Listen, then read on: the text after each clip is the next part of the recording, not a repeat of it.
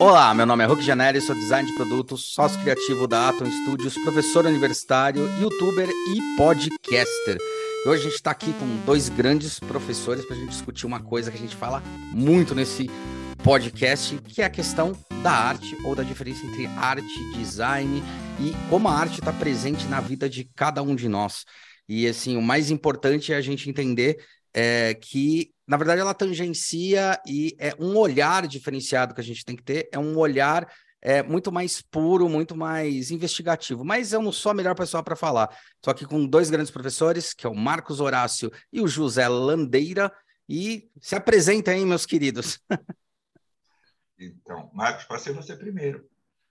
Não, eu sou prazer para quem está vendo, bom estar tá aqui. Hulk, obrigado pelo convite, um prazer estar com o Landeira aqui esse bate-papo nosso aqui. Gente, eu sou professor universitário também, sou um sociólogo que foi para história, né, que também, né, também sou eu, eu sou formado em história e foi estudar arte. Então meu mestrado, meu doutorado, minha pós-graduação, toda em arte. E eu fui estudar especificamente barroco mineiro quando a uhum. gente pensa em Brasil e tal. E por conta de estudar o barroco, eu fui, tive que estudar muitas coisas. Tive que estudar iconografia, tive que estudar arte na antiguidade, arte medieval, renascimento, tive que estudar o que os modernistas falam do pessoal do barroco, enfim, né? Então, assim, isso me força a ter um passeio muito grande pela, pela arte como um todo. Aí, por conta disso, eu acabo produzindo conteúdo, né, fazendo uma série de coisas, então, todas relacionadas a esse assunto. E eu sou professor universitário também, aqui uma tríade de professores. É, coordeno os cursos de pós-graduação de arte do Instituto Europeu de Design e é, eu, eu, venho dos estudos de linguagem. Eu comecei nas letras e fui assim aumentando meu interesse pelas linguagens, meu mestrado, meu doutorado, meu pós-doutorado é nessa compreensão de como é que a gente interpreta as diferentes linguagens, principalmente lingu as linguagens da arte. Como é que a gente as interpreta, como é que elas fazem sentido para a gente no mundo. Né? E tanto as linguagens eh, específicas da arte, como as linguagens da arte com as outras linguagens, com as outras maneiras de, de se construir no mundo. Né? E eu sou um cara inquieto, acho que assim, quem é você? Eu sou inquieto, eu estou sempre procurando compreender melhor o, o sentido do, do, mundo. Isso é muito filosófico, né? Ficou filosófico pra caramba, né? Compreender o sentido da existência, mas é um pouco isso. É, que muito bom. Não, mas eu acho que é por aí mesmo. Quando a gente começa a discutir, é legal você ter dois, né, dois paralelos e um terceiro, né? Como eu sou designer e acabei me especializando nisso, faço produto, também tenho essa, essa área, é, fiz o mestrado aí, mas na área de arquitetura, discutindo novos modelos de trabalho, né? E trazendo Domênico De Masi, trazendo Alvin Toffler para para a mesa para discutir isso. Eu, acho que a gente tem, e também na entrada que a gente tem né, no novo milênio, a gente tem uma discussão muito quente, muito importante para isso, que é a construção né, e o entendimento do que é a arte, sair, a arte sair do, do, do status de uma coisa elitista, né? E começar a ser. Não é que ela sai, né? Mas ela começa a ser entendida que ela não é elitista. A arte é porque ela é, né? E é, a discussão às vezes caía muito ali, mas a gente tem que trazer um pouquinho mais para perto, né? Tem uma, uma coisa que eu já queria provocar aí dentro do, dentro do discurso, né? Uma, uma coisa que eu costumo dizer, né? Costumo falar para os meus alunos entre a diferença entre arte e design, né? A gente fala muito sobre arte design, ser artista, ser design. Na época que eu fiz a faculdade, que foi lá nos anos, no final da década de 90, existia muita essa discussão, né? Se design era artista, artista e arte, daí vem os irmãos Campana, que foram muito importantes para a nossa área, tá? Para a área do, do design, para discutir justamente isso. Discutir através de um design exploratório, e usando a arte, ele conseguia unir muito bem os dois universos, né? É... E uma coisa que eu discuto muito sobre arte, eu não sei se faz sentido ou não, vocês podem me execrar, né? Descer a lenha, não tem problema nenhum, né? É que eu acho que é, a, a, a, grande diferença entre design e arte, se a gente for falar alguma coisa assim, é que o design ele tem que fazer a arte ou fazer o, o, trabalho dele, que pode, pode usar elementos da arte, elementos artísticos, mas ele está com o foco em atender uma demanda reprimida, ou uma dor, ou uma necessidade.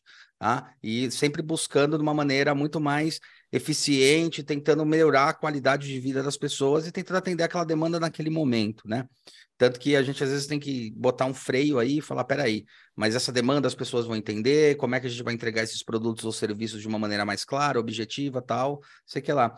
E a arte, eu acho interessante porque eu vejo nela uma condição de eu não preciso atender aquela pessoa naquele momento, né? Eu não preciso ter um público específico para atender naquele momento, mas eu preciso provocar. Talvez daqui 10 anos essa pessoa esteja pronta para ser provocada pela, pela obra que eu fiz. Mas é essa provocação que eu sempre entendo. Então, a, a discussão da arte é mais profunda nesse sentido, porque se o designer tenta entender as dores das pessoas e entender produtos ali naquele momento, eu vejo que a arte ela é muito mais atemporal. Ela vai questionar alguma coisa e às vezes a pessoa vai estar tá apta ou não para receber ou para se confrontar e daí sim questionar. Faz sentido isso? É meio por aí? Uh, eu posso falar primeiro, Marcos? Pode. Já ia então, perguntar é, quem começa. É, é porque eu, eu acho, é, é, sim, porque eu não sei se, se Marcos e eu temos o mesmo conceito, porque aí uh, o, o, que a gente percebe, o que eu percebo, Tá? É, nós estamos, quando a gente fala arte, a gente fala de um conceito cuja definição não está pronta. Tá. tá? Então, você não tem um conceito, a ah, arte é isto. Eu não sei se uhum. design tem um conceito bonitinho, redondinho, mas arte não só não tem, como ela não tem mesmo, assim, é, ela assume não ter um conceito do que é arte, e os conceitos do que é, do que pode ser arte, eles muitas vezes são contraditórios. Tá? Então, se você tá. pega um conceito mais clássico de arte, uh, ele vai bater de frente com conceitos, por exemplo, que definem o que é street art, né? Uh, arte de rua, certo? Uhum. Então, você tem uma pluralidade de conceitos. O que, que nós temos, então, receber? Então, qualquer coisa pode ser arte. Bem, esse conceito existe também aí nesse mar de conceitos do que é arte. Mas para a gente não se perder demais, a gente precisa de uma bússola, né? E o que eu considero e o que se tem considerado efetivamente, arte é uma linguagem. Ela ela caracteriza um modo de ser e de estar no mundo diante de uma determinada realidade, tá?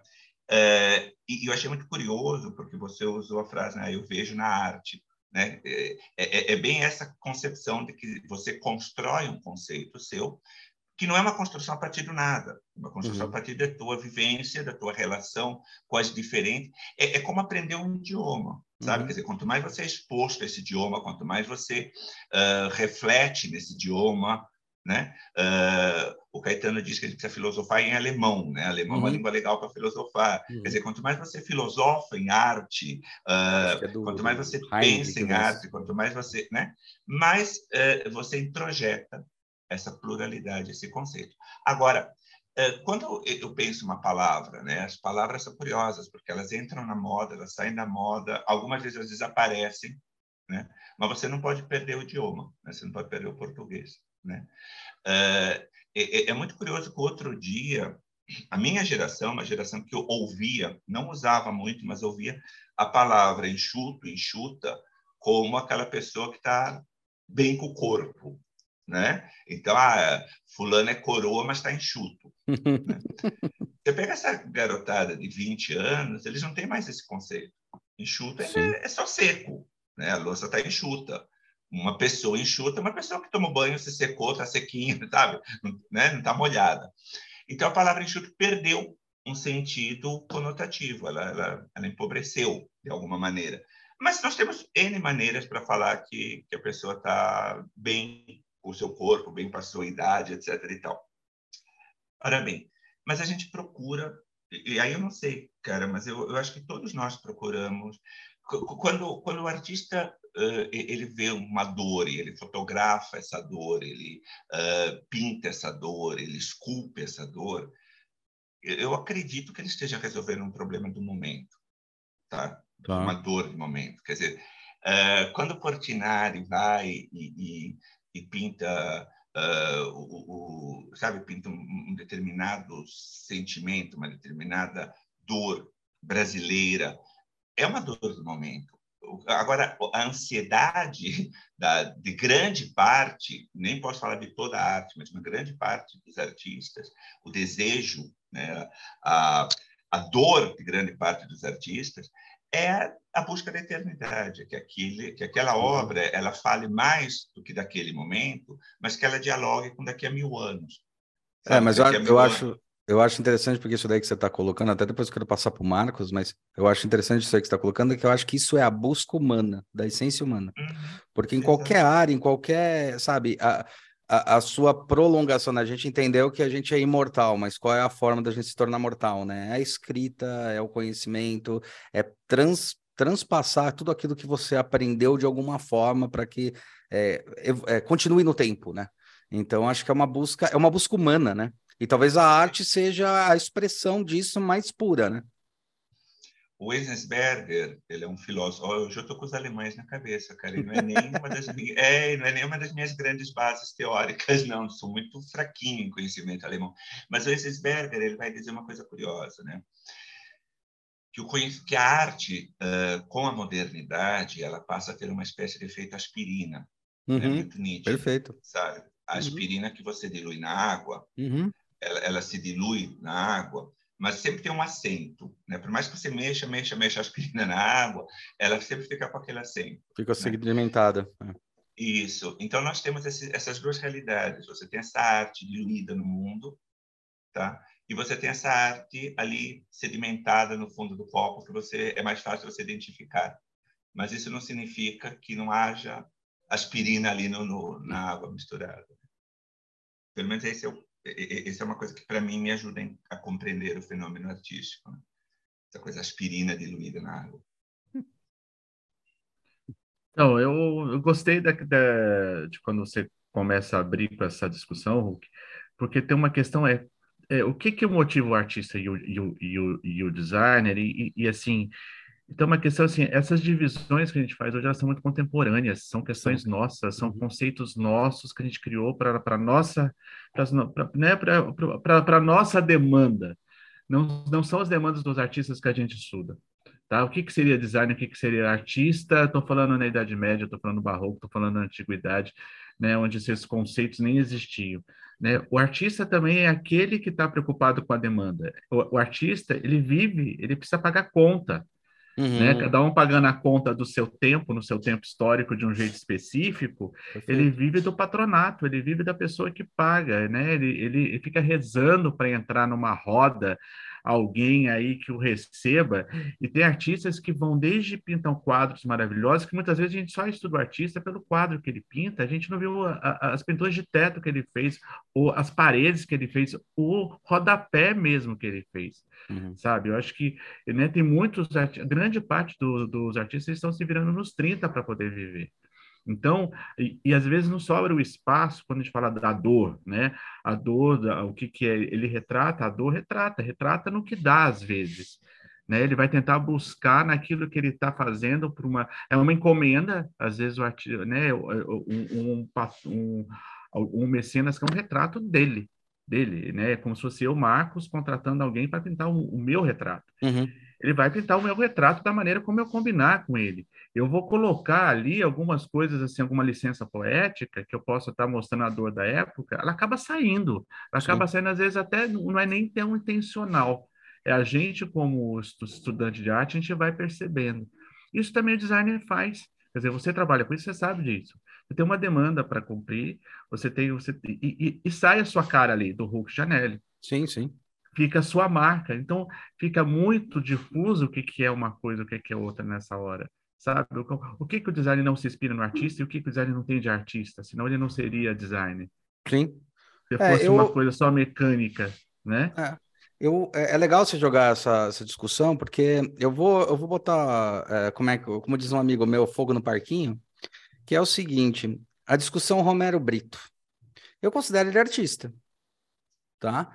Ele é um artista que entendeu a roda da, da, de como funciona o capitalismo, como funciona a, a obtenção de capital. Eu considero ele artista, ele se colocou numa posição que é, né? É, cara, eu quero estar numa, desde uma, uma é, sei lá, de uma garrafinha de leite a uma caixinha de sucrilhos, fazendo a minha arte como arte. Só que eu vejo, eu considero ele um artista, tá? É, e tem muita gente que acaba não o considerando.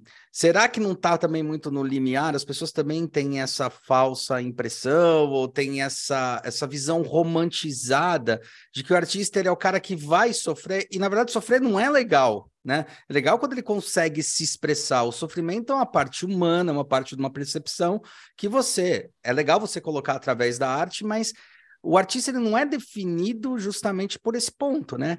Porque aí cai, né? Eu, eu sempre uso o, o, Romero Brito e, em contradição, o Van Gogh, que morreu desconhecido e foi ser conhecido. O único quadro que ele vendeu, acho que foi Girassóis, para o cunhado, né? Um negócio assim, acho que a história é essa. E depois ele vira uma, uma, uma coisa. Então, tem esses dois lados, né? E eu sempre gosto de comentar, como vocês são artistas que estudam isso, vocês consideram até que ponto ele vai, qual é a discussão? E faz sentido, porque eu acho que é, é, a arte tem que ser consumida, tem que sair do, do museu ou não. Como é que ficam todas essas discussões filosóficas que muita gente, muitas vezes, está impregnada no inconsciente coletivo? Alguém uhum. veio e falou que a, a arte está no museu. Até você entender que a arte não é do museu, você estudou, você fez um mestrado, você fez uma pós, falou, caraca, a arte não é do museu, mas deveria estar tá com todos, deveria todos entenderem isso, não? É, eu acho que a grande contradição é, eu prefiro muito mais Van Gogh do que Romero Brito. Sim, não, mas isso enquanto não é... obra. É. Agora, que tipo de vida que eu queria viver? A do Van Gogh ou do Romero Brito? Você está entendendo? Sei lá, uma para poesia do Van Gogh, né? É isso que eu estou falando, então, mas é, Cara, não sei, assim, eu super respeito as escolhas individuais sim, sim. e tal, mas não me parece muito, né? Não. Imaginar que a maioria vai que, ah, não, eu queria ser Van Gogh, eu queria morrer num, num asilo de, de loucos, de loucos incompreendido é. pela sociedade, sem conseguir vender, morrendo de fome, sem saber como é que eu vou ganhar meu pão amanhã. Agora, uh, eu acho que a questão daí também, e isso também é uma discussão interessante, tá? que, da qual se tem começado a falar agora, mas se fala pouco, que é a gestão de carreira, e a gestão de carreira do artista. Tá? Eu, longe de mim, né, até porque eu não sou artista, né, então longe de mim falar da gestão de, de carreira do Romero Brito. Uhum. Né? Uh, como alguém que olha a obra de arte dele, eu acho que o cara teve uma ideia sacadíssima, sacadíssima, Sim. que me parece que ele explora ad nauseam, sabe? Quer dizer, aquilo é, é chega um momento que tá, já, já vi, tá, e agora? O que, que você tem aí para, né? Por exemplo, acho o Vicky Muniz, uh, um artista brasileiro, que também tem uma pegada comercial, uhum. mas que ele está sempre trazendo algo novo aqui para o repertório e sabe eu, eu, eu, não sei pessoalmente me parece que constrói Perfeito. uma identidade como artista muito mais uhum. complexa uhum. Né? Mas veja bem é uma construção de uma identidade artística mais complexa. É o branding cara... né que a gente chama de branding da sim. Uh, não que o cara seja não que o cara seja ruim ou que o cara seja sim, que o sim. que ele faça uh, não tem um impacto estético né? Eu acho que isso nos leva também assim qual é a função de quem estuda arte qual é a função do crítico de arte nesse universo? Perfeito. Marcos Oh, não, eu só estou escutando aqui. Se você deixa. Né? Não, tá perfeito, tá perfeito. Não, e assim, eu tô de novo, eu volto para aquela discussão que a gente estava que a gente estava fazendo, né? Quer dizer, qual a imagem que a gente tem do artista? Essa imagem também é datada, né? A gente está, a gente, o que que o artista? O artista sempre foi aquele que produz resultado. Perfeito. Tá? Para pensar o Hulk que você está questionando as questões do Romero Brito, ele, o artista sempre ele produz resultado. Ele precisa, ele tem demandas, ele precisa, ele tem retratos, ele tem paredes para pintar, ele tem santos para as igrejas, ele, ele tem que cumprir isso e ele tem que estar no mercado de arte, senão não adianta. Ele precisa ganhar a vida dele e é isso que é a luta, que é a história dos artistas. O que que a gente o que que a gente vê no século XIX, nos 1800, com a, com a revolução industrial, a máquina ganhando força, a invenção da fotografia? Esse artista perdendo, perdendo a função do que a gente está acostumado. Se a gente pensa a palavra retrato, a palavra retrato foi roubada pela fotografia, que é uma coisa que vem do mundo da, da pintura, por exemplo. Então, assim, o que, que cria-se a partir daí, e aí coincide até com romantismo na história, de do artista é aquele que não ganha, que não tem a grana, que sofre e que tem, que tem a função de retratar o, o, as dores de viver no mundo. Mas uhum. isso tem 200 anos. Uhum. Então, e, e, é essa visão que ficou para a gente hoje do artista, que a gente nasceu nela, é essa visão do mundo contemporâneo. É aquele cara que, que nada contra a corrente, que só vai ser compreendido daqui a 30, 40 anos, que, que, que, lança questões que nós não somos capazes de entender, e que ele é o perfil do Van Gogh, por exemplo. Né? O Van Gogh ele está dentro desse contexto que nós estamos falando. Uhum. Né? Ele é incompreendido e tal, e ele entra no que é.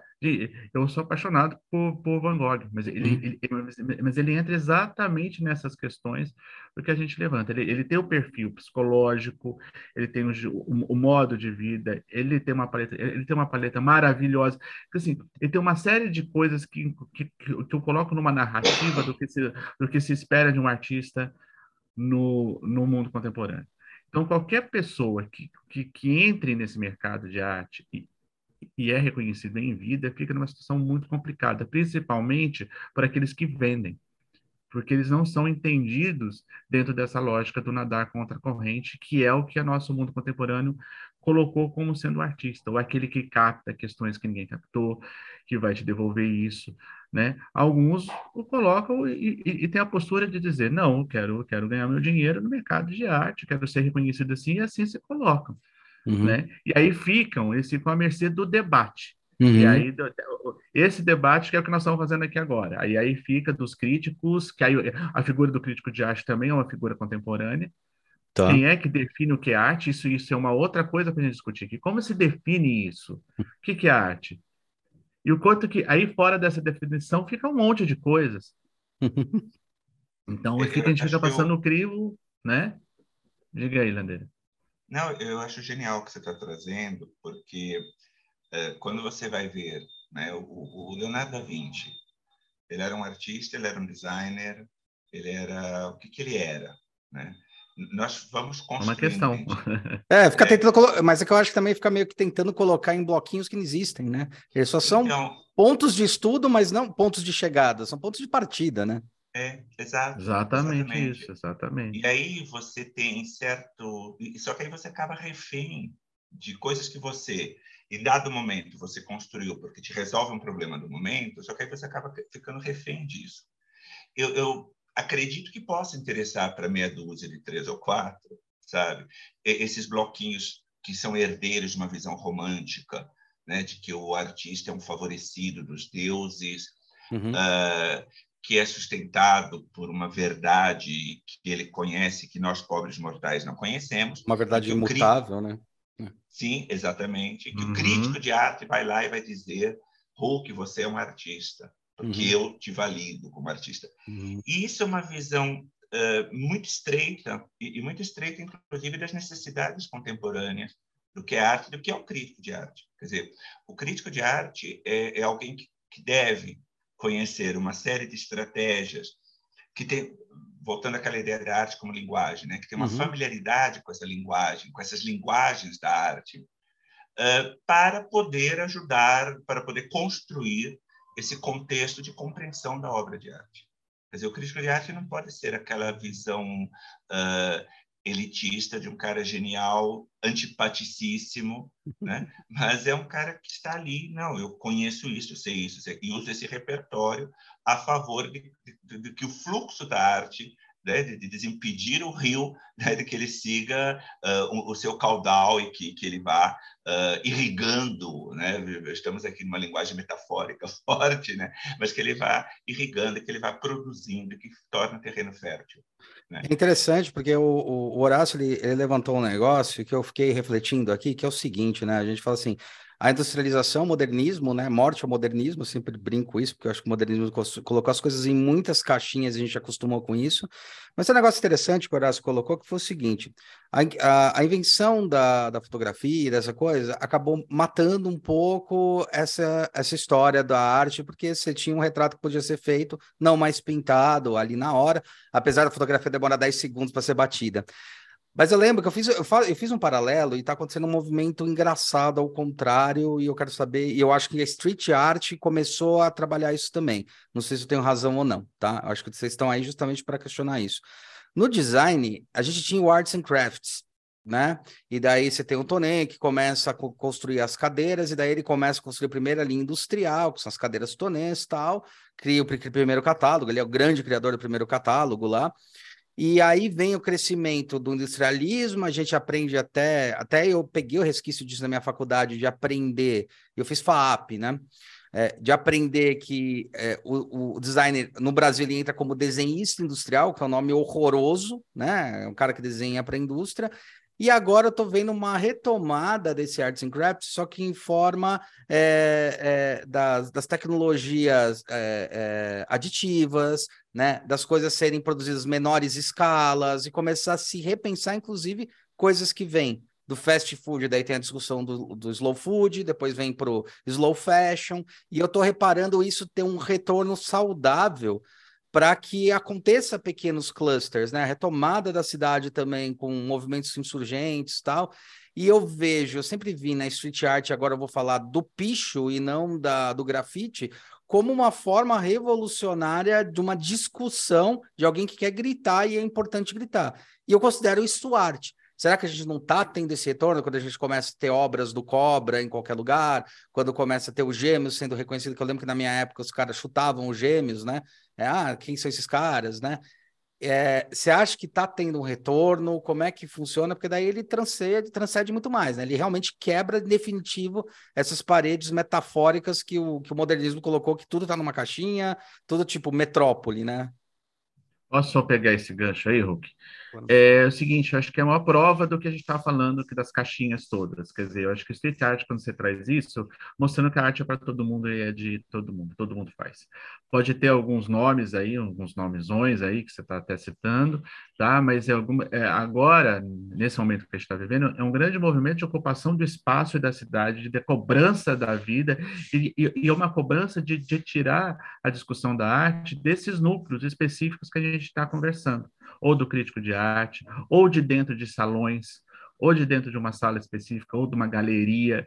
Né? É quando você se aposta disso, você está provando que a arte está na mão de todo mundo. Vai, por exemplo, hoje, o que é interessante quando a gente começa a pensar?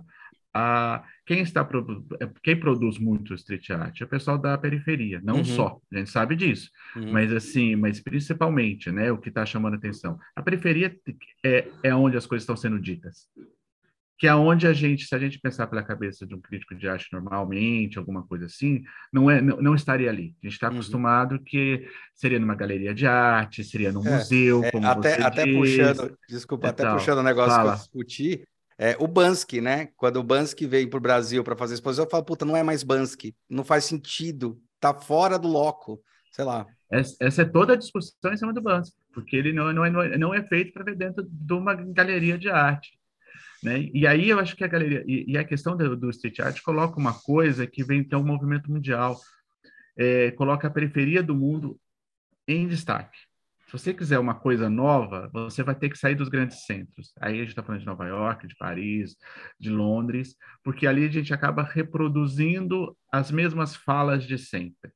Então, quem está produzindo arte é o resto do mundo, onde a gente estava acostumado a dizer que onde não teria arte onde a crítica disse que estaria nesse, nesse centro, só que são centros de, dispersores, ou de modos de estilo, de costumes e tudo mais. Agora não mais, agora o que a gente vê nesses grandes centros, apresentando, na verdade, essa arte produzida no que estou chamando de, de, periferia aqui, que tem muitos autores né, usando esse termo, né, uhum. são centro-periferia. Então, assim, é isso. Então, como quem diz, a arte, aí, aí ela, acho que cumpre a grande função dela, ela faz parte do universo simbólico do ser humano. É todo mundo produz, as pessoas fazem. Depois a gente vai colocando isso em estilo, a gente vai dando isso em qualidade técnica, a gente vai usando os critérios que mudam com os tempos, que mudam com o tempo. Uhum. Teve um tempo que o picho era só picho, era picho no sentido pejorativo. Agora a gente está tá estudando picho de uma outra maneira, está comparando até com, com a arte da pré-história e está uhum. fazendo uma série de questões sabe? Eu acho que a gente está tá num momento muito interessante nesse sentido. Eu, eu acho que o que fica evidente uh, até essa fala de vocês confirma, né? Essa necessidade de que haja, de que se discuta o tema. Acho que nós estamos sentindo essa necessidade. Nós temos um incômodo, nós temos uma percepção de que, opa, isso não é bem assim. Né? A arte não está só no museu, a arte não, ela não pode ser apenas para um grupo seleto, o mundo é outro, a realidade é outra, e esse conceito mesmo da arte para uma meia dúzia de três ou quatro, uh, e o artista como maldito e coisa e tal, não funciona hoje. Ora bem, uh, e a gente precisa ter essa discussão, né? Inclusive compreender, né? nós estamos num processo de compreensão. Acho que as coisas não estão formuladas. No, no IED aconteceu uma coisa curiosa, né, de, de o pessoal de design vir procurar querer compreender melhor o fenômeno artístico. Legal. Né? Nós estamos bom. pensando o curso de, de, de extensão em street art.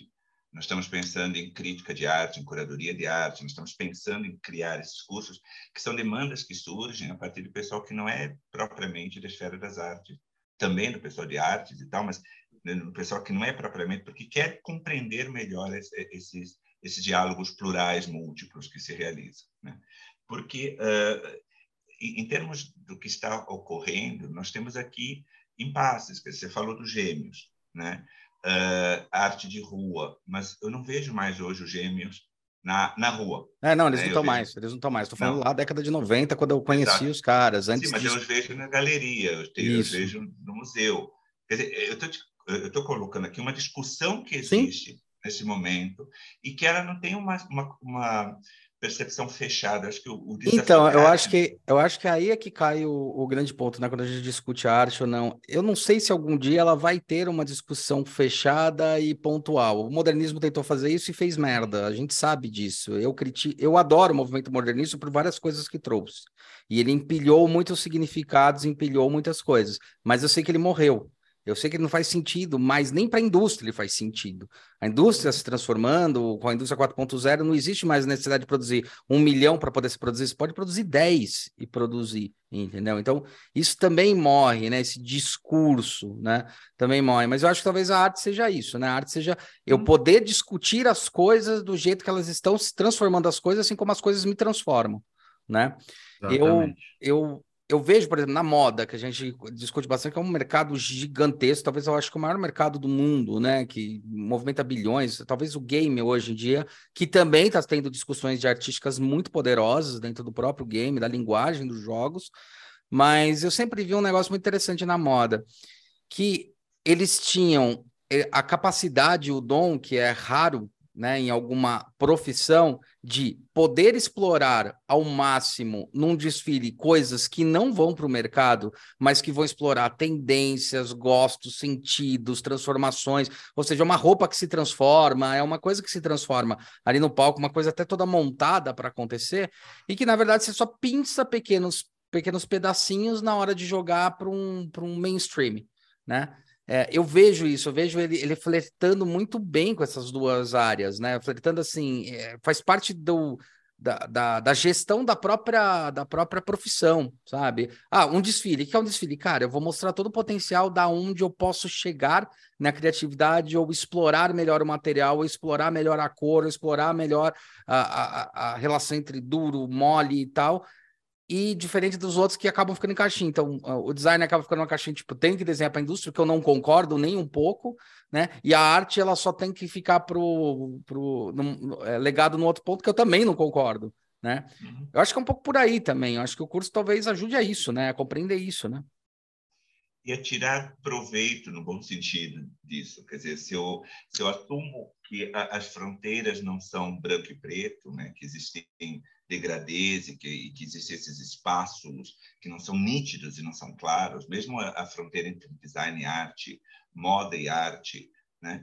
É, eu, eu, posso tirar proveito por conhecer essas fronteiras. Eu posso uh, ser um artista melhor, posso ser um designer melhor, posso ser um criador de games melhor, né? porque exatamente eu transito nessas fronteiras e eu as conheço.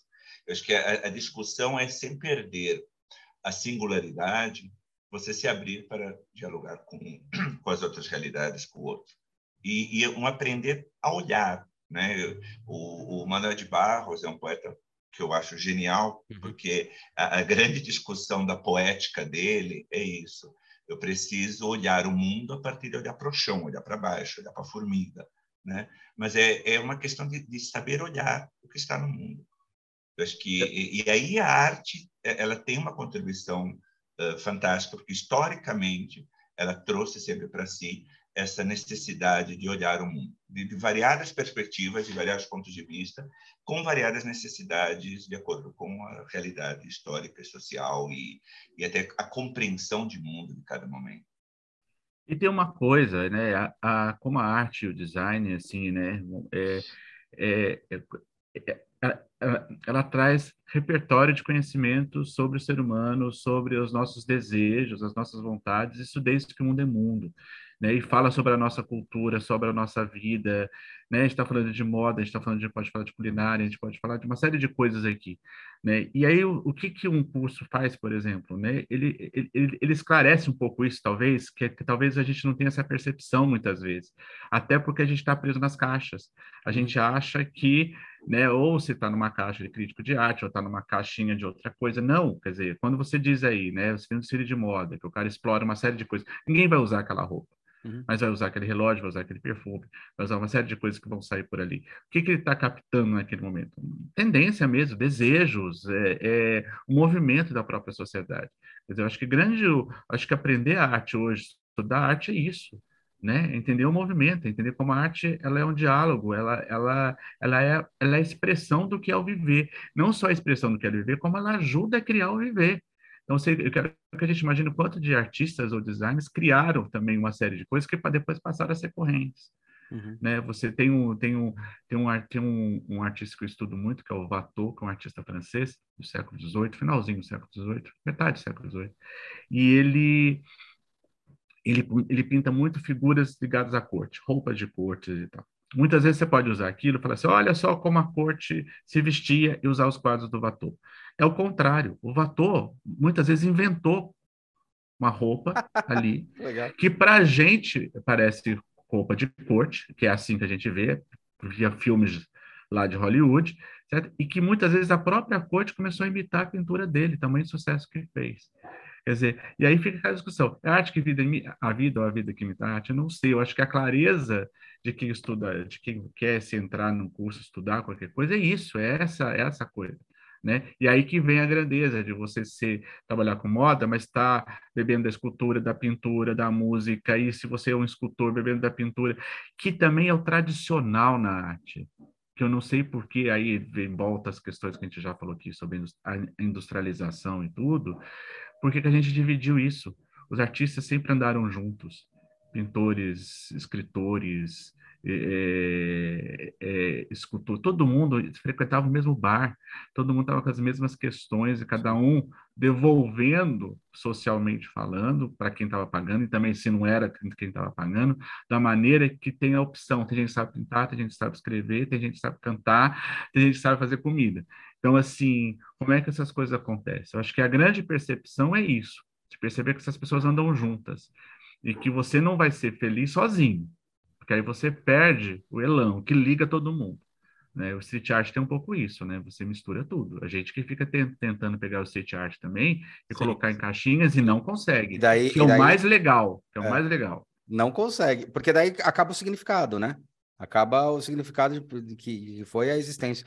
Tem um negócio interessante nisso daí que você estava discutindo, que ainda dentro desses movimentos né, culturais, a gente tem muita discussão, né? Tem até um livro muito bom, não lembro o nome do autor, mas é Sociedade Rosquinha ou Economia Rosquinha, acho que é isso, Economia Donut, né?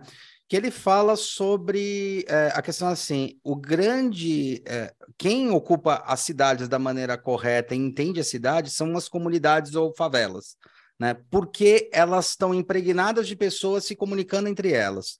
E a gente viu isso muito acontecer de uma maneira até é, é, é, contraintuitiva, porque a grande discussão da elite, e a gente faz um pouco parte disso, não adianta a gente correr disso, mas a gente entende o outro lado, isso que é importante, se colocar no outro lado, falava assim: ah, quando a pandemia foi para a favela, ferrou. E os caras se controlaram de uma maneira absurda. Eles se montaram, eles se estruturaram porque conheciam cada um, iam atrás, entendiam, criaram toda uma estrutura para atender aquela demanda e não foi aquele pan que todo mundo achou. Foi dentro dos números que foi em qualquer parte, né? Ou de casas mais afastadas ou de casas mais, mais próximas, mas não teve esse, esse coisa.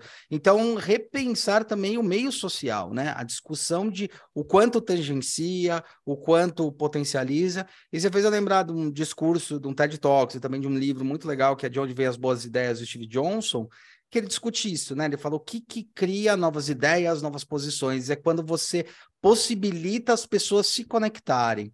Aí ele comenta, por exemplo, os cafés parisienses, né, no iluminismo, tal, eles eram muito importantes porque eles conectavam muitas pessoas que proliferavam ideias e uma ideia podia se conectar a outra para criar uma nova ideia, que é o que a gente fala hoje muito sobre a economia criativa. Né? Que a minha e a sua Exatamente. ideia são três ideias, a minha, a sua e a do outro, né? Não é mais da escassez, mas a economia da abundância. Acho que é meio por aí, né? O discurso e a, e a questão mesmo que tem que ser Sim, é, e tem uma né? outra coisa, a vida que a gente leva agora é uma vida de conexão. Eu estou falando de, de, de, mídia, eu estou falando Sim. de internet. Uhum. A gente está fadado a isso. E, e, e, por isso que muito esse discurso que a gente está falando de centro e periferia, agora estou pensando em, em, centros de mundo de arte, né? Londres, Paris, Nova York, Milão, essa coisa toda, é assim, força é um monte de gente tendo contato com um monte de gente ao mesmo tempo. Todo mundo sabe em tempo real o que está acontecendo. Então acaba, né, assim, essa, assim, nos força, não tem como ser artista, assim, aí eu vou, é só para reforçar o que você falou, dizer, a arte sempre foi conectada. Uhum. A gente intelectualmente uma hora decidiu academicamente que dividiu em caixas para poder dar aula disso. É. Quer dizer, e isso passou a ser a realidade da, da nossa cabeça, sendo que não é. O status então, quo, né? é, não, você tem que fazer o retorno de entendimento disso. Fala, não, a arte só está no lugar que ela sempre esteve a gente que precisa fazer o meia-culpa aqui, não é não? É, até para não, é, não cair, porque como é que a gente compreende? A gente vai simplificando a coisa até ela se torna compreensível na nossa cabeça, né? Só que esse processo de simplificar é sempre um risco, que você pode simplificar de uma maneira que depois você não restitui a coisa de fato o mais próxima possível, né? Uh, essa tensão entre periferias e centro, ela sempre houve. E as periferias sempre foram criativas. Sempre. O sempre. samba. Sempre, nasce, sempre, com certeza. Não nasce nos centros. O samba nasce nas periferias. Sim. E o, samba... o caipira, né? Nasce nas, nas periferias. Nasce nas... Não, quando ele vai para o centro, vira sertanejo. exato. Sabe? O corny music, né? Como a gente costuma dizer. Pronto. né? Assustador. Enfim, ah, muito bom. Uh, o, o, o, samba, o, o, caipira, eles, ou seja, sempre houve um movimento fértil, criativo, artístico nas periferias. Tá? Uh, agora, numa sociedade hiperurbanizada como a nossa, a gente tem o street art, mas o risco que a gente uh, e isso é legal, vocês estão falando da questão do diálogo, né? Quer dizer, o risco que a gente corre quando a gente não valoriza essa pluralidade de diálogos, que é um diálogo com o que está que é uma interconexão com o que está acontecendo no mundo, mas também com o que acontece no tempo, é achar que a gente inventou a roda agora. Hum. Ah, agora nós estamos valorizando a periferia porque ela nunca foi valorizada. Não. Hum. É, é, e, e, os preconceitos à periferia continuam os mesmos. Sim. E esse olhar blasé de uma arte legal, mas uh, com um diálogo muito difícil com a galeria, com a exposição, com o museu, continua o mesmo. Né? Então, mas sempre houve essa tensão. Agora, essa tensão ela, ela é interessante ser compreendida, porque ela é rica, porque ela nos interessa e porque nos interessa transformar a realidade. Né? Na, na, complexidade que é, eu acho que o mundo tem se conta que ao mesmo tempo que nós desejamos simplificar, né, as coisas são complexas, elas são densas, né? E, e, e, isso mesmo é, é próprio da, da, isso mesmo cria uma tensão, quer dizer, isso é mesmo próprio da tensão de estar no mundo, né? Entre tornar a coisa mais simples para compreender, mas aceitar a sua complexidade, a sua tensão, a sua densidade, para poder, inclusive, respeitá-la. Né? A arte nos obriga a isso. Né? Humberto Eco ele vai dizer para que, que serve a arte? Serve para saber que você, que você vai morrer um dia. A arte serve uhum. para isso. Uhum. Que você vai morrer um dia e a arte vai continuar sendo arte, e a arte vai continuar sem uma definição. Cara, isso é pirante. Eu vou morrer discutindo o que é arte, as pessoas vão me perguntar o que é arte, que é... e eu vou morrer e não vai ter resposta, e a arte vai continuar, e o Dom Quixote vai continuar, e o uh, Michelangelo vai continuar, e eu não. Sabe? Eu e acho arte... que aí é o ponto que todo mundo que tem que estudar arte tem que saber disso que você está falando. Porque aí o que, que aconteceu com o mundo contemporâneo? A exigência da originalidade foi tal, e aí eu estou falando até em termos, em termos monetários também, foi tal que todo mundo acha que pode inventar a roda todos os dias. E quando você inventa a roda todos os dias, você perde essa, esse elo de ligação, esse elo de ligação, esse, esse é pleonasmo, né? Esse elo que junta todo mundo, né? Essas referências que todo mundo tem em comum. Quer dizer, o que precisa, muitas vezes eu entro em contato com artistas, com pessoas ligadas ao mundo do design e tal, da produção de conteúdo, e aí eu pergunto, o que, que, que te atrai nesse mundo? Ah, não, que eu sou muito criativo. E aí, aí a pessoa, no ser criativo dela, pressupõe que o ser criativo dela só basta. Sim. Não, não precisa de ter, ela ter repertório para ser criativa, é isso. Sabe, eu acho que a grande discussão de estender arte hoje é passar um pouco por aí. A gente precisa ter repertório até para quebrar os repertórios, até para criar uma coisa nova, até para inventar a roda. Senão você vai, então, você vai inventar a mesma roda de sempre, achando que você está quebrando. É a famosa frase do Einstein, né? Como é que você quer respostas diferentes fazendo as mesmas perguntas, né? Exatamente isso, não tem como. Cara, mas a loucura é que eu acho que assim, eu estou ouvindo vocês e é superar um modelo romântico que a gente achava superado, que a gente dá conta que a gente não superou, né? de uma criatividade à exaustão absoluta, que é, o carinha nasce gênio. E eu, como professor, eu, eu vejo muito isso. Uma garotada que chega à faculdade já com o rótulo eu sou gênio. Sim, sim. E isso é, isso é autossuficiente, eu não preciso mais nada. Não, e isso, isso limita, e é muito louco, né? Porque isso limita muito mais, cara. Uhum. Porque ele não se abre para as possibilidades, né? A gente, a gente discute muito no design um negócio que a gente chama de gíria de cognição, né? Quem até me ensinou esse termo foi o, o, o, o Vação, né? O Caio Vação. E fala assim, essa ilha de cognição é aquilo que a gente tem como entendimento. Mas para você entender é, quando vai fazer um projeto, quando vai estudar, porque primeiro a gente estuda, depois a gente executa o projeto, né? Então o projeto é uma, é uma resposta daquilo tudo que a gente estudou. É uma resposta para, sei lá, para Coca-Cola vai ser refrigerante, para Apple vai ser um, um periférico, né? Mas a gente está discutindo uma coisa muito maior, na verdade. Está discutindo como as pessoas existem, como ela, elas compreendem as coisas, né? Inclusive, é muito engraçado, vocês estão discutindo isso daí de arte, a gente tem uma discussão no design que são duas, dois grandes pontos. Primeiro, para que criar mais produtos se não precisa de mais produtos, ou quando precisa, né? Para não criar redundâncias absurdas, né? E, e, e a questão justamente de conseguir é, entender é, que a gente não está criando um projeto para o meu cliente, mas eu estou criando para o cliente do meu cliente, que a gente nem chama mais de cliente, que é a pessoa que está é, usufruindo daquilo, é para ele que a gente desenha o resu... e daí a gente entra muito nessa discussão que a gente começou com o Romero Brito tal, que a gente puxou, que é isso, a, a marca ou a empresa, ela só vai obter lucro porque ela atendeu uma demanda reprimida. A demanda reprimida é às vezes uma necessidade, uma coisa assim, e que daí entra na segunda discussão nossa mais profunda, que é até onde eu vou para que a vida da pessoa não seja limada ao extremo, ou seja, ela não consiga fazer nada. Então, a gente vai criando tecnologias, eu vou usando tecnologia e falar, meu, se eu fizer isso daqui, a pessoa não vai nem mais comer. Não, é, basta. Ela precisa comer, continuar questionando. Senão eu torno ela uma, um, um ser só ruminante, entendeu? Então, acho que tem também essa essa pegada, né, em tudo isso que vocês estão falando, dessa discussão, desse entendimento, que a arte, ela não vai ter uma resposta finita, eu acho que quem busca uma resposta finita para a arte está com problema, né, eu sempre enxerguei isso, porque ela é uma discussão constante, assim como quem acha que a arte só pode vir da periferia também, mas ela veio da periferia por causa de todo o sentido é, das conexões, a tamanho das conexões que tem, né? Tamanho disso daí. E tem uma brincadeira muito boa com esse negócio de inventar roda, viu, Horácio? Que eu acho, eu, eu brinco com os alunos, eu falo: lembre-se que a roda não foi inventada, ela foi evoluída. Ela era um tronco, aí viram que não precisava ser um tronco, reduz um pouco mais, então ela foi evoluída. Então, acho que as coisas são evoluídas em cima de discussões e de percepções uhum. e de é, conexões com o mundo. E outra coisa que eu também queria colocar dentro de tudo que vocês estavam discutindo é que, infelizmente, o cérebro humano é um cérebro burro, né? Porque ele acaba, quando você estuda neurociência, ele acaba falando assim: as coisas são binárias dentro do cérebro, ou é in ou é off, ou eu fujo ou eu fico, né? Então, essa também discussão, uma discussão que talvez o cérebro não tenha a capacidade de atingir, que é as coisas são assim, elas, elas acontecem, você pega de fontes, mas você colocar em caixinhas, você está limitando sua própria possibilidade de, de evoluir. Eu acho que o cérebro humano ainda precisa evoluir para isso, né? Quando a gente discute coisas de neurociência mesmo.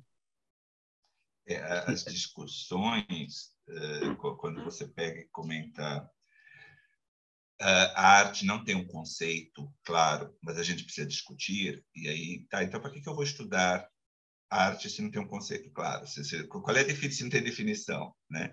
E as discussões têm camadas, né? E aí eu acho muito legal discutir no, no, no barzinho com uma caipirinha e discutir a existência humana mas eu não posso reduzir as discussões a discutir no barzinho com caipirinha. Uhum. Tem também a, a, camada importante, às vezes surge muita ideia legal ali no barzinho com uma caipirinha, é, é o motivador ideal para o cérebro dar um start, mas teve ali um momento anterior em que eu tive uma discussão eu comigo e o livro, teve uma discussão uh, em que eu conversei, liguei para liguei para você, liguei para o Marcos Horácio, a gente trocou umas ideias, tem ou seja, uh, uh, são diferentes camadas que, que, me constituem. E também, se eu não tomo cuidado e eu reduzo demais o que é discussão, vira o tiozão do grupo de WhatsApp sim, que sim. Tá discutindo a Terra plana.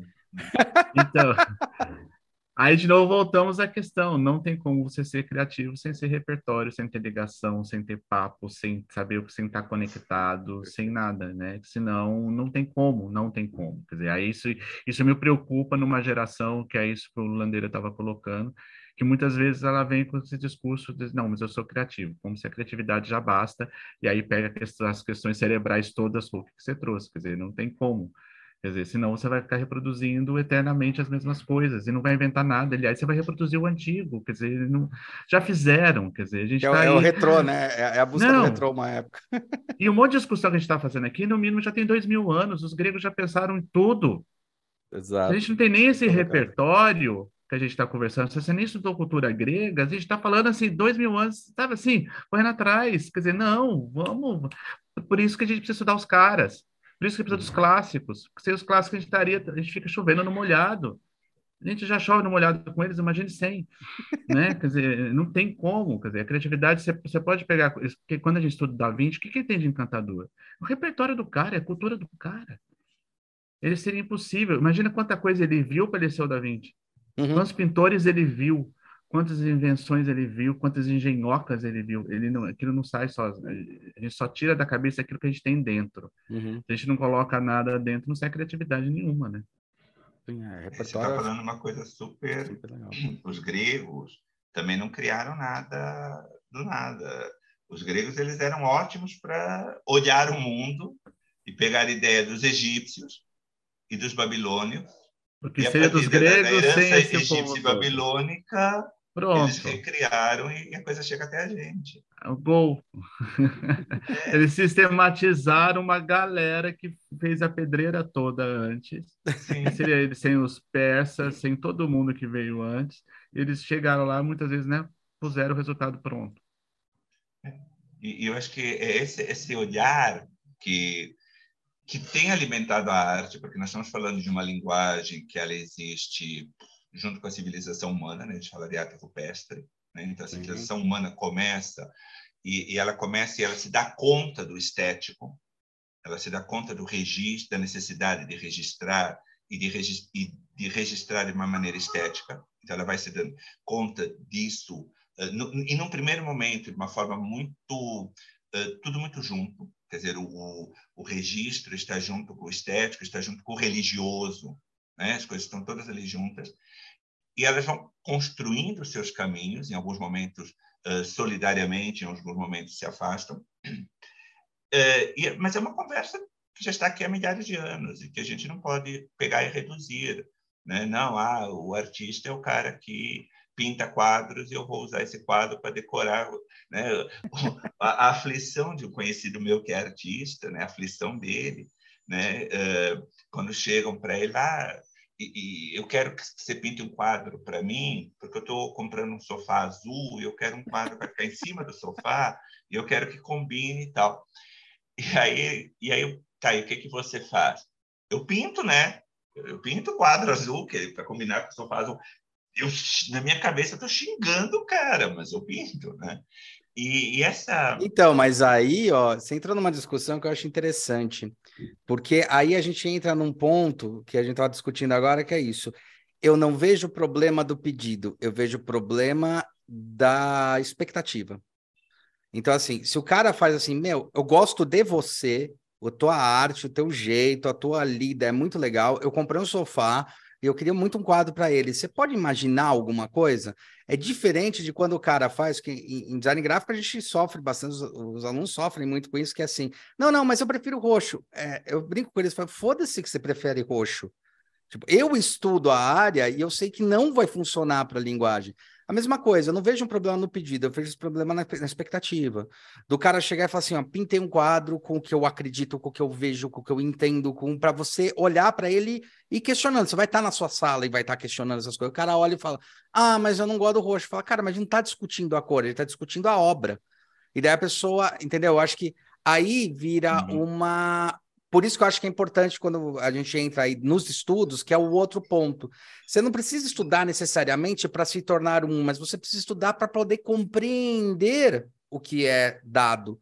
Então, quando você pede um quadro para o artista, entenda que você está pedindo para aquele artista. Pedir para o Ladeira, pedir para o Horácio, pedir para o Hulk, são pessoas diferentes que vão entender condições diferentes. E quando você pede, você está pedindo para aquela expressão. Né? Então, eu acho que esse que é o, é, é, é, o ponto que mais me dói na história. Não é o pedido, mas é a ignorância de falar, não, mas não era isso que eu queria. Porra, meu, você me, me chamou, sou eu que estou fazendo, você chamou uma pessoa específica, então chama outro. Você queria de uma outra forma. Eu acho que para isso que serve também essa discussão e, esse, e, e essa ideia do curso que vocês estão trazendo, para falar, olha, tem coisas maiores, assim, não precisa não é ser artista, mas entender como isso tangencia a gente o tempo todo. A beleza do filme, né? O filme está acontecendo muito isso, com a fotografia está expressando bastante isso, e estão discutindo, mas é isso, é como realmente eu vou ler as coisas, né? Como eu vou compreender com a ótica do outro, com a ótica do momento, e não com uma ótica restrita de alguma coisa que eu acho, e ponto, que é o famoso que a gente fala o achismo, né? O achismo não é nada se você não tem argumento, se você não tem eh, base, porque quem tem argumento não acha, né? Discute. Agora, de, deixa eu brincar um pouco, desculpa, Horácio, mas deixa eu brincar um pouco aqui. Eu vou pegar um café, gente, mas pode continuar, por favor. Não, não, eu queria, eu queria, eu queria saber de, de, de você, Hulk. Mas uh, a, a, questão é a seguinte: como aprender a pedir? A questão é essa: como aprender a pedir? Mas aí tem uma questão, tem uma questão que, sim, que são dos grandes artistas, isso da história. Eles, eles, eles pensam no público para qual eles estão fazendo. Não, mas, isso, mas isso a, é uma coisa. a questão, Horácio, é que se eu for fazer um pedido, uma demanda, eu que peço, eu também tenho que ter, eu tenho que ter passado por um aprendizado. Sabe? Porque, é, eu não sei se você precisa, eu não sei se você precisa compreender como pedir, mas você tem que compreender que quando você pede, está pedindo para alguém e esse alguém vai dar uma hum. resposta sobre o olhar dela, entendeu? Assim, é, ele vai questionar. Então vamos dizer assim, puxa, eu queria que você pintasse o quarto, o quarto do meu filho. Se eu vou pedir para um, para um dali, né, da vida, eu não posso pedir para ele, faça anjinhos voando, tipo, não é a característica do Dali, eu estou entendendo qual é. Então, discutir a arte e também entender qual é esse passo. Se eu peço para alguém, eu não estou pedindo alguma coisa que eu espero, estou pedindo alguma coisa que seja expressada. Então, Dali, é, fazendo o quarto do meu filho, talvez para um ano de idade assuste a criança, entendeu? Mas ter essa discussão, eu acho que é, o como pedir é entender que o outro tem uma expressão, porque eu vejo também uma coisa, às vezes, muito é, unilateral quando a gente fala do modernismo, quando a gente fala da industrialização, que é uma coisa que eu já falo há muito tempo para os alunos, isso aprendi há um bom tempo atrás e foi muito importante, que é, ah, o cliente sempre tem razão. Não, ele não tem razão. Tem horas que ele simplesmente não tem razão. Não adianta vir, se ele está indo contra o que está sendo discutido, se ele não está respeitando, ele não tem razão, não existe essa história Nossa, do cliente. O que você está falando é revolucionário, porque a gente está falando de uma época onde você tem que deixar o cliente sempre feliz. É. Mas a gente está tendo essa discussão, viu, Horácio? Essa discussão séria. O cliente não tem razão. É assim, não, não tem, porque uhum. às vezes ele está querendo uma coisa que naquele contexto não faz sentido. E a gente fala assim de produtos bem simples, do tipo: você não foi comprar um Apple, então por que, que você está esperando um Sony? Vai comprar Sony. Tipo, eu tô falando uma coisa bem pragmática. Agora, quando a gente Sim. fala sobre linguagem artística, linguagem textual, a gente fala isso, né? Se você pedir um quadro para uma pessoa, ou pedir uma obra, ou, ou, ou, ou identifica alguma coisa para uma, uma pessoa, entenda quem é. Entenda que você não está.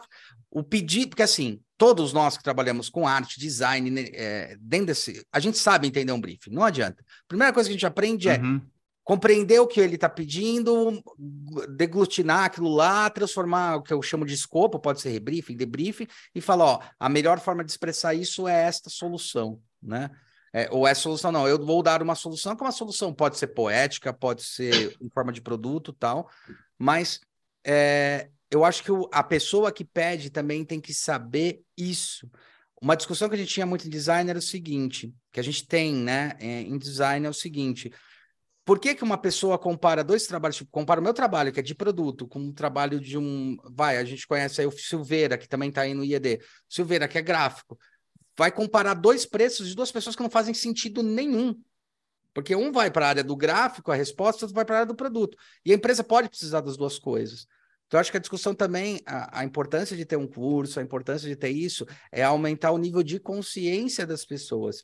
Então, não é só as pessoas fazerem porque elas querem certo, mas é elas fazerem para elas compreenderem melhor o que é, que mundo elas existem, né? Uhum. Sim, aí entender o, o, próprio, o próprio processo da criação. É isso que você está dizendo, né, Hulk? Porque aí também tem uma questão desse público, porque ele aprendeu a ser consumidor, né? Então, assim, é um pouco de, é, reaprender esse local, não é isso que você está colocando? Exatamente. Quer ver? Uma, uma coisa que eu boto em discussão em pauta, assim, eu concordo com o que a Apple fez, não botou o carregador dentro das caixinhas. Aí o pessoal fala, não, mas é um absurdo. Não, não é ele está ensinando ao consumidor que aquilo é coisa a mais. Você tem essa porrinha desse carregador dentro da sua, dentro da sua casa. Ele sabe que se ele colocar menos, ele vai ter menos container, vai ter menos poluição. Isso é um fato dado. Então, quando você discute, você está indo é, contra uma coisa que você tem que. Assim, nós, como consumidores, temos que se reaprender. Tem um, um, um termo cunhado pelo, pelo Alvin Toffer lá no terceiro onda que eu acho sensacional, que ele fala que a gente ia retornar, pro, ele fez em 80, né? E a gente já retornou para isso. Ia retornar para o momento do prosumidor, é produtor e consumidor de bens e serviços. Então, quando você só está numa ponta da corda, você só vê um lado, agora você tem que ver os dois. Então, hoje somos prosumidores, mas as pessoas não estão sabendo prosumir. Né? É a grande discussão do TikTok, a grande discussão uhum. das mídias sociais. Uhum. assim, não é você colocar algo que você está produzindo alguma coisa legal. Não, às vezes você está produzindo uma lixeira. E, na verdade, Sim. você está indo no mainstream, quer dizer, é, é, começar a elevar esse nível de consciência, né? Uhum. Perfeito, tá, vocês estavam falando, uh, eu tenho um amigo, ah, Marcos, você também conhece, é, que ele estava uh, em Paris e estava uh, aquelas viagens que a gente faz com dinheiro em contado, tal, né? Uma semana e tal, tal, tal. E aí, o, o, antes de pegar o avião, ele tinha, ele ia pegar o avião à noite, ele tinha o almoço, ele queria almoçar num restaurante francês, até porque sobrou dinheiro para almoçar no restaurante francês, mas ele estava preocupado com a questão do tempo e tal. Aí ele entra no restaurante e pede para o garçom, né, olha, eu, eu queria comer algo, mas eu estou com pressa, o que, que você me aconselha? Né? E o atendente, com aquele com aquela forma francesa de estar no mundo, né? Aí eu aconselho que o senhor vá no McDonald's. Né? e ele ficou irritadíssimo, iradíssimo, né? Porque o, o, o atendente, o garçom, não entendeu que meu era meu último dia em Paris, meu último almoço em Paris, ele, ele me manda para o McDonald's e tal. Eu falei, sim, mas você jogou nele uma responsabilidade que não era uma responsabilidade dele né? Você diz o que, que eu estou com pressa, o que, que você me aconselha? Quer dizer, né? É, não é responsabilidade dele é, dar conta da tua pressa se você vai para um restaurante que é um restaurante cuja proposta é o menu, cuja proposta é o sabor da comida, cuja proposta é a feitura do prato, né? É, esse estar no mundo, cara, eu acho que o grande desafio, a parte que o mundo se fica mais complexo, é saber estar no mundo, né? E, e aí o, o, a conversa com a arte ela é essencial pela, pela própria pela proposta plural dela, porque nunca é uma proposta única há artes e, e muitas propostas de arte, como pela sua perspectiva histórica, né, de, de mostrar que do anedótico ao mais a discussão mais cabeça ali, mais filosófica, a discussão, a, a olhar mais terno sobre a realidade, acho que tudo já já foi discutido na arte, tudo está para ser discutido. Né? Agora, é, essa discussão precisa estar ali, precisa ser alimentada e precisa ser. Uh, porque senão a gente cai. Cara, a gente cai nos erros complicados, né? De, de achar que uh, o mundo começa a partir de mim, o mundo começa a partir de agora, porque eu estou aqui e o mundo começa a partir de, de mim. Que, que é uma discussão curiosa, que já esteve né, no bojo da arte. Né? O, o, o, primeiro movimento modernista, o que eles vão querer é exatamente isso, é cortar totalmente com o passado. Né? Não existe passado, o que existe agora é um novo começo a partir de agora e tal. E rapidamente eles se dão conta que isso não funciona, que, que a produção artística ela vai precisar sim dialogar com o passado e recriar-se e, e repensar-se né, a partir do passado.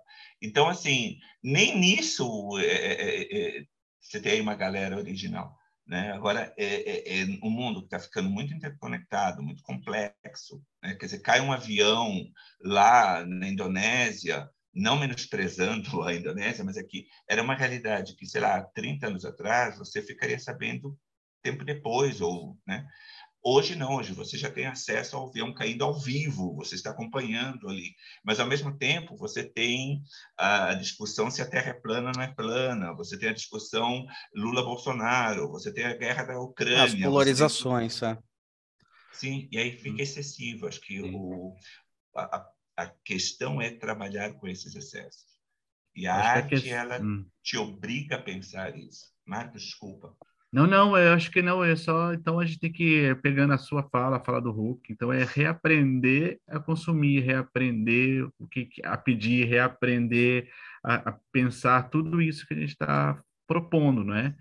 Assim, quando a gente vai desde das questões ecológicas, esse ser estar aqui que a gente está comentando, quer dizer, repensar a arte, repensar nosso papel, né? E assim entender o papel do artista e entender tudo isso que a gente colocou nessa conversa, dessa, dessa fala até toda, né? É porque a gente está aí, a gente nasceu nesse mundo contemporâneo nesses últimos 200 anos para ser consumista, para consumir as coisas dessa maneira rápida e tudo mais. Só que a gente está vendo que o, que, o, que o buraco é mais embaixo. Sem o repertório, sem as, sem as, as conexões, as, as interconexões e essas coisas todas, a gente está percebendo que não vai para frente, né? Até é. de, né? É que todos nós temos que assumir também o nosso lado crítico de arte, sabe? Tem, tem, um texto muito bonito do Eduardo Galeano, texto curtinho, em que o, o menino Diego nunca tinha visto o mar, né? E o pai o leva para ver o mar e depois de eles subirem duna, descer duna, né, tá lá, finalmente está diante do Diego o mar. E o Diego vira para o pai e diz: Pai, ajuda-me a olhar.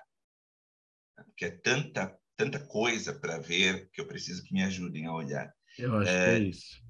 É isso, o crítico de arte é esse cara que se predispõe é não a olhar por você, tá? O crítico de arte. E esse é um dos problemas sérios da crítica, né? Quer dizer, a crítica que se colocou no lugar do Marcos. E, não, Marcos, fica tranquilo, fica na tua que eu te digo o que, é que você tem que ver aqui, né? Uh, mas que te ajuda a olhar, que conversa com você, fala, ah, você já reparou naquela ondinha que vem vindo? O que você acha? Sabe, quer dizer, que te ajuda a olhar. E essa, essa complexidade, porque é muito mais difícil, aqui tem três professores, cara, é muito mais difícil fazer o aluno compreender do que você pegar e passar a matéria. Né? Então, é, é, muito mais difícil esse trabalho crítico de construção, né? É, e, no entanto, eu, da minha perspectiva, poucos momentos históricos foi tão necessário certo? essa função de desenvolver um... É, porque... Até, até porque eu, eu, discuto... Né? É legal isso que você está falando, porque eu discuto uma coisa, estou é, pensando aqui, né, enquanto vai refletindo, é muito engraçado. As pessoas sempre quiseram ter poder de voz, fala, discurso, né? Sempre foi essa busca histórica, mais de 5 mil anos, ah, o poder da voz. Tá. Agora a gente tem. O que você está fazendo com ela? Uhum. Porque agora cada pessoa tem o poder de voz, sabe? Tem, tipo, assim. Tem ao fato de derrubar empresas, ao fato de quebrar negócios, ao fato, assim, tem um, um case bem, bem real disso, que é da, do Samsung, né? Se eu falo para vocês, Samsung Galaxy 7 para vocês. Aquilo que você falou, há 10 anos atrás eu descobri só depois de 10 anos, né? Mas e se eu falo o celular que explode? Né? Todo mundo lembra dessa porcaria de celular que explode, que é o, o, o Galaxy 7. E que é um, um, um, um, produto que deu problema em 5 mil baterias, não foi em todos eles. Foi um problema de uma bateria de uma peça que os caras tiveram que descontinuar, tiveram que vender uma parte da empresa para poder a, aguentar a porrada de não poder mais produzir aquilo e lançaram logo em seguida o próximo Galaxy, que foi o 8. Então, Assim, as pessoas estão agora sim com o poder de voz que elas queriam, mas o que elas estão fazendo com esse poder de voz? Eu acho que a crítica, ela serve para isso. A crítica serve para eu não polarizar, falar existe um meio termo, existe uma discussão muito mais ampla do que isso. A questão é que o cérebro é preguiçoso, aquilo que a gente fala na neuro, né? Eu gosto dessa história, porque quando eu comecei a estudar essa história, eu falei, porra, o cérebro é preguiçoso, ele tende a fazer o menor caminho. E você precisa exigir do seu cérebro, tipo, não, não faça o menor caminho. Existe um, um, um lugar a ser percorrido por isso.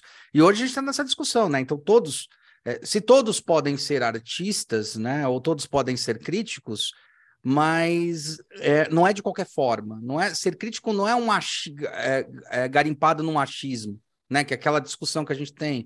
Ou uma outra coisa que está me irritando profundamente hoje em dia, até colocando em pauta, que é a questão do lugar, lugar de fala. Não faz sentido nenhum, né? Então, se eu sou gordinho, eu posso, que sou, né? Eu posso falar sobre gordos. Agora, se eu sou magro, eu não posso falar sobre gordos. Mas por quê? Eu não tô. É, é, existe uma linha tênue entre entender né, o que a discussão e a crítica. Eu acho que as pessoas também têm que aprender que talvez o termo seja errado, falar crítico é o que critica, né? Mas as pessoas é igual ignorante ou mediano, medíocre, né? Que na verdade é mediano e ignorante é quem ignora. E as pessoas têm esse lado pejorativo, né?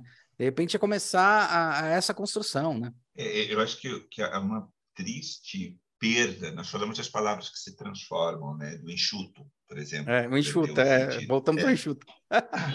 Exato. O, o que acontece com crítica é um pouco isso. A crítica é uma reflexão fundamentada. Criticar é você fazer uma reflexão fundamentada. Né? Virou falar mal. Ah, Marcos, eu não gosto de você porque você é muito crítico. Né? Eh, não, crítica, quem faz crítica é a pessoa que faz uma reflexão sobre algo de uma maneira fundamentada. Claro, como você fundamenta e como você reflete Aí te abre o leque de, de N possibilidades, certo? Tudo bem, concordo, de acordo. Né? Mas a questão, novamente, é isso: é, é o que está fundamentando a tua crítica. É, Mas o... quando vira, não. Uh, e, e, depois, por exemplo, em educação, é uma coisa assustadora, né? Sim. Tem que desenvolver sim. o espírito crítico do jovem. Sim. Só que como criticar é falar mal, então você deixa essa garotada falando qualquer coisa, de qualquer assunto, de, isso é desenvolver espírito crítico, não, isso é desenvolver a é. ignorância, porque como tudo neste Exatamente. mundo, ignorância também se desenvolve. Sim. Se aprende, se aprende. Se aprende. Sim, não, é. Aprende, o, aí a gente claro. entra no que o Horácio comentou, que é bem legal e que a coisa que mais me revolta nesse sentido é da, o conceito da Terra plana, né? É, e tem um cara no, na internet que é o Sacani, o Sérgio Sacani, que tem o Ciência Todo Dia. Ele é, ele é da, ele é da Unicamp também, professor, só que ele é de geologia e tal. Ele fala: o problema é que assim, sempre teve a discussão da Terra plana. Sempre. Só que agora a gente deu liberdade, né? Para que essas pessoas falassem, elas acharam um canal que foi a internet, e as pessoas da academia demoraram muito para chegar na internet e entender que era um potencial de conhecimento e não potencial só de fofoca, de coisa aleatória. E esses caras ganharam terreno, porque eles chegaram antes. E voltaram com aquela história, né, do, do, da Terra plana tal. Então, essa era a discussão, né? Então, se apropriar dessa nova meio de arte também, da internet, dessas coisas, vai ajudar. Só que tem um negócio que você comentou, Lareira, que eu achei interessante, que você questionou, né? É mais fácil ensinar, né? Mostrar para o aluno é, falar, ó, tá aqui, aconteceu em tal momento histórico, do que fazer ele compreender, né? Cara, eu, é, eu acho Talvez seja, eu não nem acho mais fácil, eu acho bem mais difícil. Eu, quando eu só tenho que cuspir alguma coisa, eu acho mais difícil, né? Acho bem mais difícil, né? Eu talvez tenha tido uma educação assim, minha mãe era pedagoga, pós-doc lá, e o caramba quatro. Então eu aprendi que o construtivismo é isso, é construir com o conhecimento do outro e com o conhecimento de todos, para você fazer aquela estrutura crescer. A gente vê muito isso, né? A gente tem mini clusters, mini mundos quando a gente entra numa sala de aula, onde quando você vê uma diversidade absurda, tanto de, de, de cor, raça, gênero, idade e até é, é, é, é sexo ali, né, no, no geral, o quanto a classe evolui ou não. O quanto quando ela é pasteurizada no mesmo, ela não tem uma evolução. E quando você tem essa diversidade, o quanto cresce aquele universo, quando você fala, puta, essa turma me surpreendeu, né? Eu, eu acho que é isso, né? Colocar em pauta essa discussão, né? Sim, é, porque é, é também assim, como você se vê no mundo, né? E aí existe uma coisa do... A academia, ela, é, ela errou pesado, né? Quando ela continuou alimentando o seu complexo de intelectual, né? Seu Isso. hermetismo. Isso. Então, eu, eu sou acadêmico, portanto, eu falo difícil, eu esnobo o que é da maioria. Mundano. Mundano, Apesar de estudar o mundano, eu esnobo no mundano. Não, é, é, é, o, é uma visão caviar do popular. Né? Quer dizer, eu gosto muito de povo na fotografia, eu gosto muito de povo lá né? E, e tem as soluções todas para o povo. É, é a palavra. Só, só o que acontece em português com a palavra povo já é assustador, cara. Hum. Porque a palavra povo ela exclui a elite. É, é. E não é. People. É, é, people, é verdade. People is everyone. Sabe? People é todo mundo. É. Povo é todo mundo. Povo é também a elite. É. Mas não, em português a gente dissocia. Isso é assustador. Porque, tem uma, uh... tem uma, tem uma coisa dele, é engraçado, sei lá, eu fiquei, eu fiquei brisando aqui, desculpa, né? A gente já deu também uma hora tal, mas eu fiquei brisando aqui com uma coisa que assim, será, você falou, pô, o mundo só, é uma grande discussão, né? O mundo só existe a partir do momento em que eu enxergo ele, né? E isso é um erro, que é aquela história, se uma árvore caiu numa floresta, ninguém viu a árvore, caiu de verdade, né? Por que, que o mundo tem que existir só no momento que existe? Eu acho que a gente ainda, quanto ser humano, a gente está evoluindo ainda para terceira. Sabe, sabe quando a gente tem a evolução da infância? Eu percebo o mundo, percebo as coisas, aí percebo o eu, o meu. Eu acho que ainda a gente está naquela primeira infância do meu eu. A gente não percebeu ainda o outro, sabe? Que teoricamente na evolução do, do infantil você tem que fazer isso, é essa evolução. Né? Não, exatamente. Isso até numa questão até se a gente pensa de economia, isso, tá, isso foi reforçado e, e, o tempo todo do eu, meu, eu, meu. Só que agora está sendo exigido outra coisa, né? O nosso, é. O nosso, senão isso aqui desanda. Né? É, é uma questão ecológica mesmo. É, é não, que tanto que um é dos caras. É, é, muito louco, porque um dos caras que era mais criticado, que eu lembro que era o Loverlock, que eu adorava ler ele, é um cara, não sei se já leram, um cara que, que a, é, reabriu o conceito da teoria de Gaia lá na década de 70, falando que a Terra era um grande organismo vivo, e ele foi uhum. rechaçado. Voltou à tona nos anos 2000, né? E a discussão dele era assim, que eu acho a discussão fantástica. Ele fala assim: galera, entenda o um negócio, a Terra que se foda, o golfinho que se foda, todo mundo que se foda. Vocês não estão entendendo a questão. A Terra vai se reerguer. Já foi extinto muita coisa e já voltou. A gente não tem que mais olhar para a Terra, a gente tem que olhar para a raça humana quanto humano, o que a gente está fazendo para a raça humana né? E cai nessas discussões e cai e, e, cai nisso, né? Cai assim, a gente vai deixar de existir se a gente não tomar cuidado. A Terra, a gente não vai ter capacidade de destruir Exatamente. a Terra. Não se preocupem. É muito legal essa discussão dele, porque ele, ele tira a gente do olhar é, é, é, é onipresente e coloca, cara, é, é a gente que está aqui, né? É, Acho que tira do Olimpo, né? É, Porque a gente acha que a gente tem até a capacidade de destruição, tudo tá na nossa mão. Exato, né? e não, você não tem, você é um, um merdinha, tipo, acaba de uma vez. Então, acho que essas discussões é que, é, que a gente tem que começar a refletir. Eu acho que a arte e a filosofia, elas são interpretações disso, né? Uma mais textual, talvez a outra mais visual, contemplativa. São formas de você realmente refletir. Eu sempre olhei para a arte, quando eu, quando eu olho alguma, alguma arte, eu sempre olho e tento entender o que ele quis dizer, mas o que ele está querendo que eu entenda do que ele quis dizer, sabe? Sempre, qualquer coisa que eu vejo, Perfeito. não interessa se seja esses bonequinhos que estão atrás de mim, se seja uma obra de arte em si. Eu acho que tudo é carregado com algum significado, algum simbolismo, né? Então eu sempre tento interpretar dessa maneira e, e, e, e, compreender que eu acho que é, é essa busca que eu tenho. Eu não quero me tornar completo e pleno. Eu acho que talvez essa seja a grande busca, né? Eu quero, eu quero me tornar cada vez mais consciente das coisas que existem, o quanto eu posso aproveitar delas, sabe? Sei lá, coisa mais. Eu entender que tudo tem uma narrativa, até que é uma palavra hoje muito usada, principalmente pelo pessoal da, da comunicação, quer dizer, qual, né, qual a narrativa que essas coisas me propõem? é, né, o que, que é isso, né? Qual a narrativa que me propõe isso aqui, seja visual, seja textual, seja o que for, né? Tudo é um grande texto, né? E aí voltamos ao papel do crítico de arte, será que é aquilo que o Landeira estava colocando, aquele que me ajuda a ler esse texto, né? Não que leia, não que lê por muito mim. Muito bom, muito né? bom. Ajuda a ler o texto, é muito bom. Sim, até porque uh, entre um olhar elitista que coloca o conhecimento ali numa torre, cara, isso, isso é puro século XIX, né? A gente ainda está reproduzindo isso, o conhecimento ali numa torre de marfim, né? onde é, é, é um lugar onde não chega a internet, né? E aí o, o, o povo, essa massa uh, indômita que, se me ouvissem, seriam felizes, porque eu tenho a solução para a felicidade deles. Para mim, é normalmente não, mas para deles, sim, eu tenho a solução da felicidade deles. Uh, mas, e aí, esse povo está. E, e, e, essas distâncias, quer dizer, uh, quando a gente precisa de pontes, e a função hoje do crítico de arte, do artista, imagino que do designer também, é isso, é construir pontes, a gente precisa construir pontes conhecimento precisa construir pontes, a gente precisa estar no mundo como alguém que constrói pontes. E construir pontes existe conhecimento mesmo, quer dizer, não dá para sair por aí fazendo pontes, não cai sem, sem base, sem conhecimento de engenharia, de matemática, de um monte de coisa que precisa saber. Né?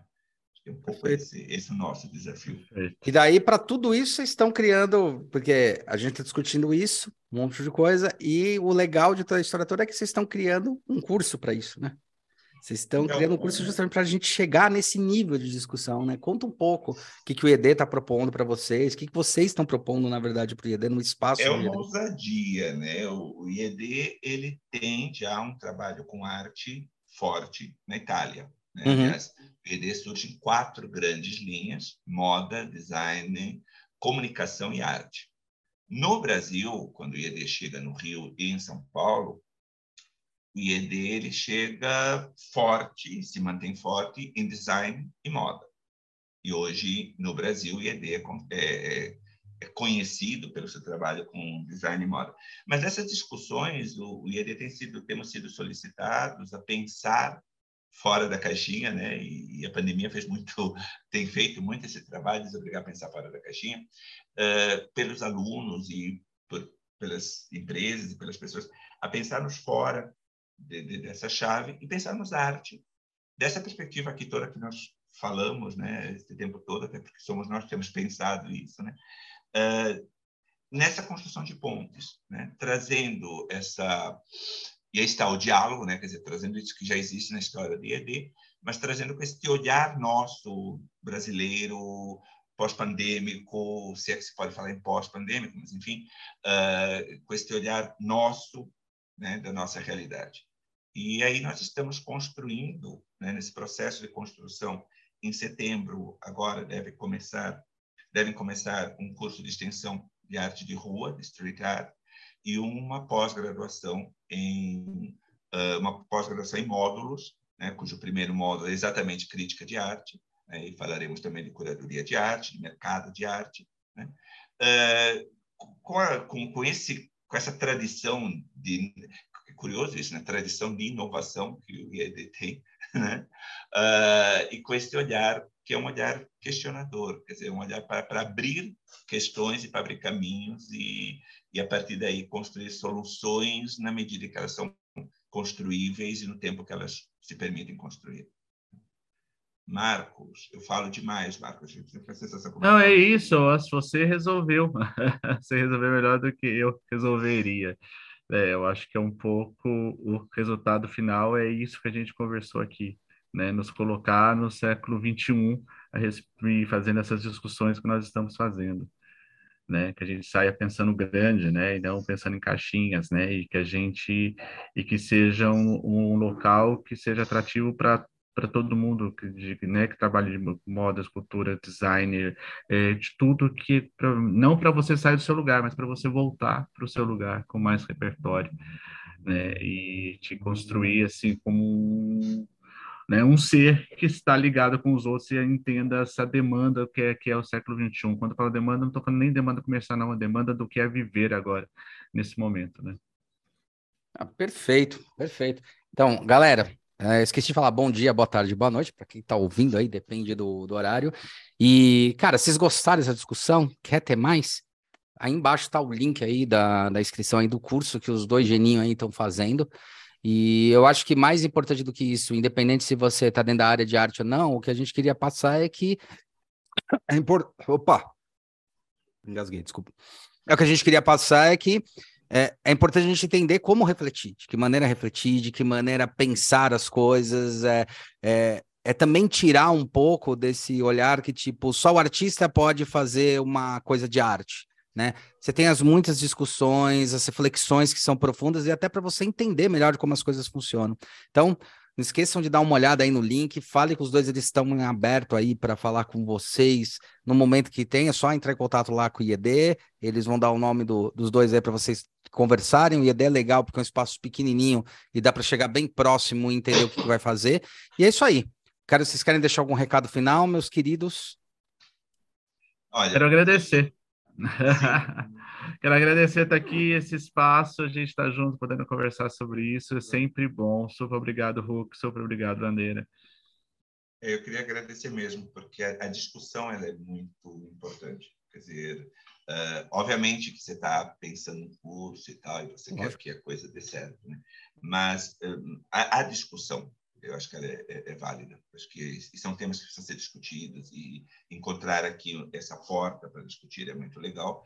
Uh, com alguém que pensa de uma forma super profunda, Hulk. Para mim foi assim, uh, hiper legal te ouvir, né? Obrigado. Isso é, é, é muito bacana também. É isso, gente. E sim, estamos hiper à disposição para tirar dúvidas e para conversar com, com aqueles que, que quiserem conversar com a gente. Perfeito. Bom, galera, já sabem, sai agora na quinta-feira aqui no podcast Agregados, né? O podcast no Agregados no Spotify e tal. E na segunda-feira sai lá para ver a carinha da gente no YouTube, para quem quer ouvir pelo YouTube. Beleza? Então, é só chegar lá, o IED tem portas abertas, tranquilo para você ir conversem, discutam e venha participar aí de uma nova geração aí de, de pessoas que são mais críticas da maneira positiva e não da maneira negativa, beleza? É isso aí, obrigado e até a próxima. Valeu!